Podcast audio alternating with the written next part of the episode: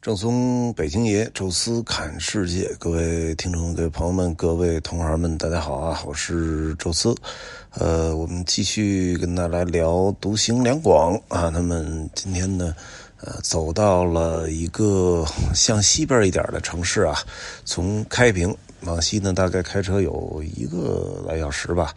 呃，我们就到达了一个其实我之前都不是很熟悉的一个城市啊，广东的。阳江，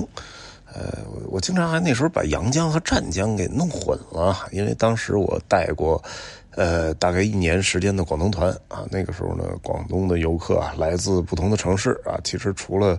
广州啊、深圳啊、珠海这几个城市之外，其他的对我来讲都有点陌生。啊，那个时候呢，其实也有点不求甚解啊，就大致记住了一些名字：中山呐、东莞呐、茂名啊、顺德啊、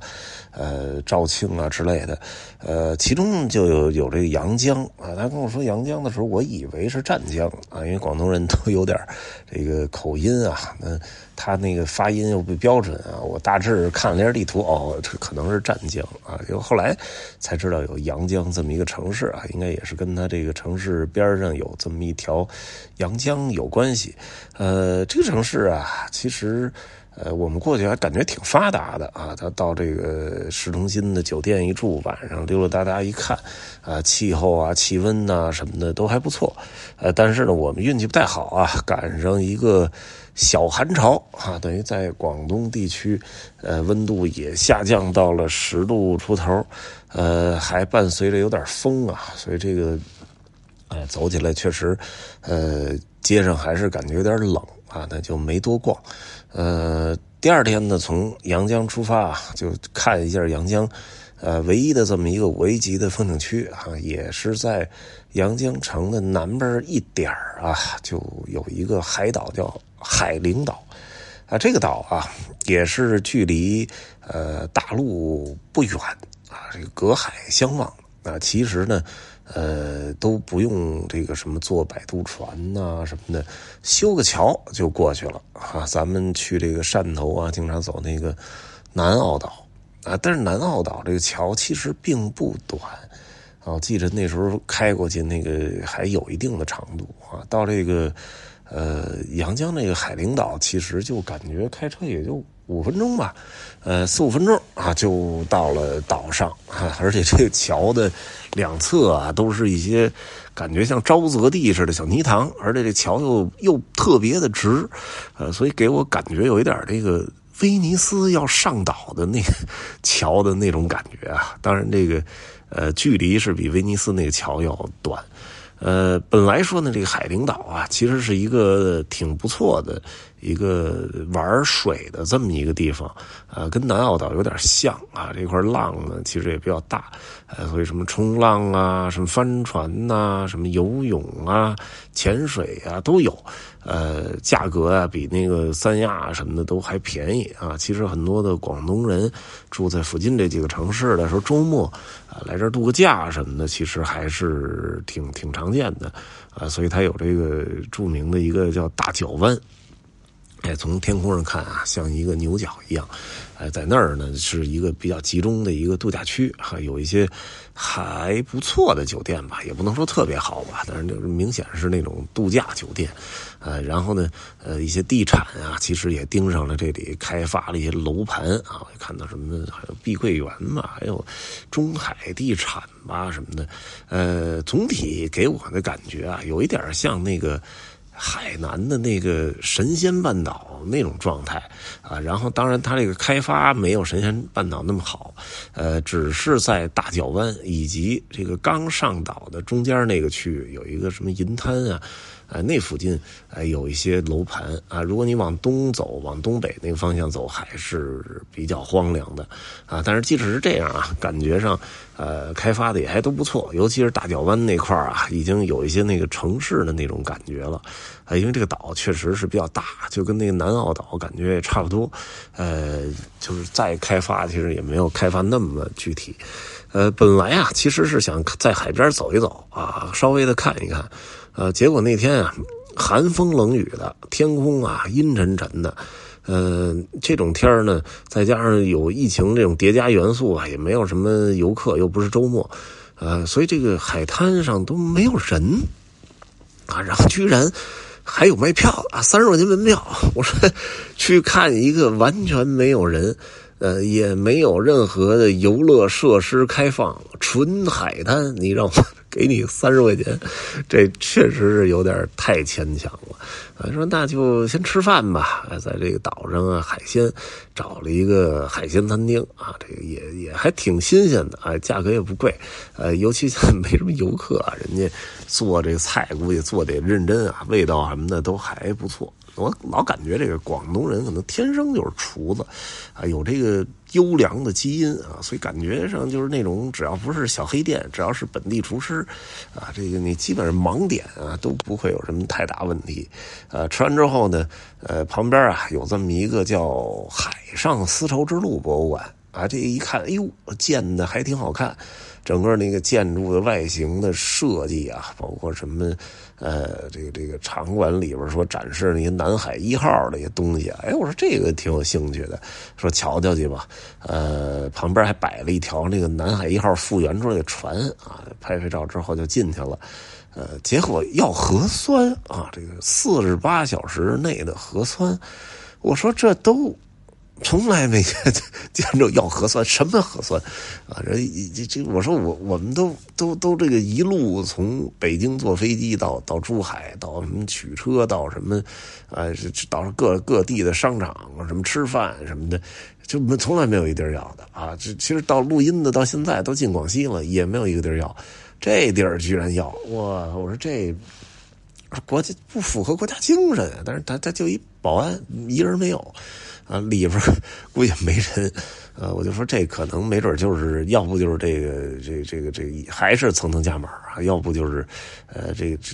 里边的员工不希望有游客进来啊，这样就不会把他们传染了啊，所以算了吧，这个本身也没有打着说要看这地儿，就是路过正好一看，还行，而且他还是收门票的啊，好像五十块钱一个人，我说那也无所谓啊，就看看去吧，结果很。核酸啊，那得了，那就算了啊。我们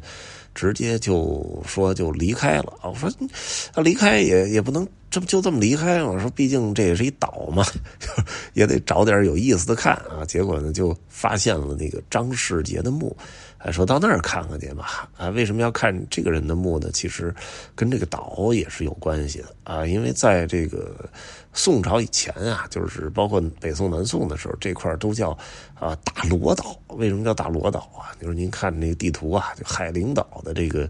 地图的这个样子，其实就是呃一个大海螺的那种样子啊，所以就就给起一个名叫大螺岛。呃，之所以叫海陵啊，有一种说法就是说，呃，由于地壳运动啊，这个变慢慢的海上出现了一些山啊，就山叫丘陵嘛，就是海陵，啊，但是这个有点牵强啊，因为咱们人类能记录的这种地壳变动，啊，沧海桑田，啊，其实是很少的啊，更多的都是呃，在在更远古的时代啊，那个我们那个人刚直立行走的时候，甚至于比那个还靠前，恐龙时代，啊，这个才有比较大的这种。地质的变化啊，那宋朝的时候，我觉得不太可能能看到啊，说这岛上凸起了一些山峰啊，改一名啊，所以更更可能的，其实就是在海的东北角有这么一个陵墓啊。这个陵墓呢，其实是源自于呃南宋末年的三大名臣之一的张世杰啊，就埋葬在这里了。张世杰啊，大家可能。并不是很清楚啊。那另外两位其实比他要有名啊。其中一位呢就是文天祥啊，“人生自古谁无死，留取丹心照汗青”啊。这文天祥啊，这个零叫惶恐滩头探惶恐，零丁洋里探零丁啊。所以这个呃。他呢是最终是被俘啊，押到了元大都，呃，最终呢是没有投降，各种威逼利诱都不奏效，最终还是被杀掉。呃，另外一位呢叫陆秀夫啊，这我们当家子啊，他呢也是大忠臣啊，最终在崖山海战啊，打实在是打不过了啊，最终跳崖。啊，跟背着小皇帝啊一块跳崖自尽啊，这也算是死劫。呃，崖山呢在哪儿啊？其实就在广东省的这个什么江门呐，啊，这个这这个附近啊，茂名这一块啊，所以啊，这江门啊，江门那一块有一个叫崖。就好像就叫崖崖山吧，就靠海的一个山峰，啊，就在那儿跳海了啊，所以，呃，这当时呢，张张世杰是组织这个船队啊，想接应什么的，结果呃没接到啊，然后最终就只能暂时撤退啊，说再再找一下他们跑哪儿去了，结果后来得知消息呢是。呃，已经跳崖自尽了啊，所以张世杰呢悲痛万分啊，最终直接就在海陵岛边上的这个近海就溺水身亡了啊，应该就跳水自尽了。呃，最终是渔民啊知道这个消息，打捞上来他的尸体，呃，非常敬佩这位功臣啊，就把他葬在了海陵岛的这个东北角啊，所以有这么一个墓地。这个张世杰呢，其实最早啊就是一个小小的一个底层官员，后来呢是被晚期的这个呃这个名臣发现之后啊，把他给调到了襄阳当这个这个守备的一个呃这么一个随从。啊。那到赛后来的时候，就开始官运一路飞黄腾达，然后到了各地任那个地方官啊，甚至做到了节度使。呃，到了南宋，当时快灭亡了，临安城都被蒙古军队给包围了的时候啊，张世杰是带兵勤王，啊，一路呢保护着后来的小皇帝向南逃啊。那他们这个军队是且战且退啊，且退且战，一路打到广东的时候，弹尽粮绝啊，确实是，呃，没什么能力能够守得住了。但是依然这些人组织了一场崖山海战，啊，最终呢，文天祥被俘，陆秀夫跳海啊，这个。张世杰呢溺水身亡啊，这确实都是比较惨烈，呃，也算是大宋最后的三位著名的忠臣啊，呃，对比于明朝啊，这个。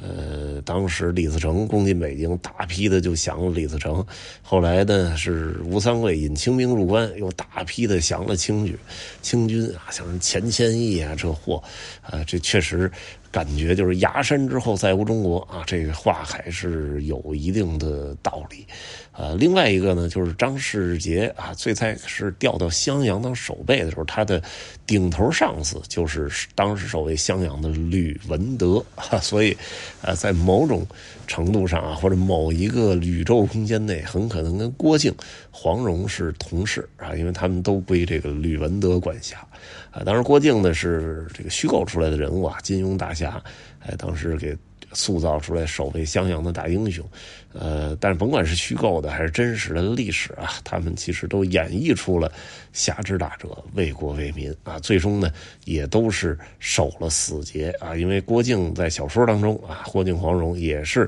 在蒙古大军破城的时候都是力战而亡，哎，所以这个。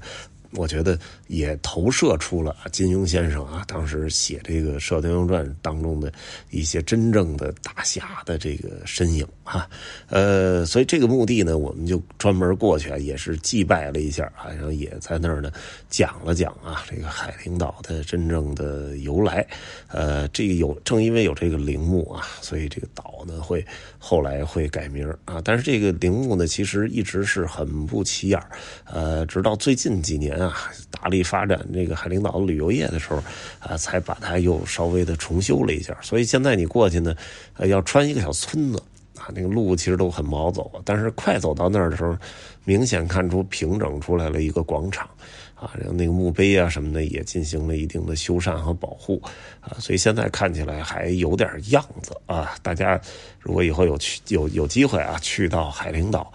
呃，当然还是游泳啊、玩啊、冲浪啊这些为主啊。但是如果你有时间又比较喜欢历史的话啊，其实不妨啊开车去这儿瞧一瞧啊，可以呃祭拜一下我们的民族英雄啊，也是历史当中的一位历史上的一位大忠臣啊。呃，海陵岛吧，就跟大家聊到这儿。毕竟当年天气确实不好啊，像这种海岛啊，其实啊，整体拍照啊，什么游览啊，其实都挺依托天气的啊。那我们呃说那就算了啊，那就继续向西开，哎，等于呢，我们直接从海陵岛啊，一口气儿就开到了。湛江啊，湛江还是有一些呃比较值得一看的东西啊。那么下期的时候，呃，来跟大家详细介绍啊。那这一期呢，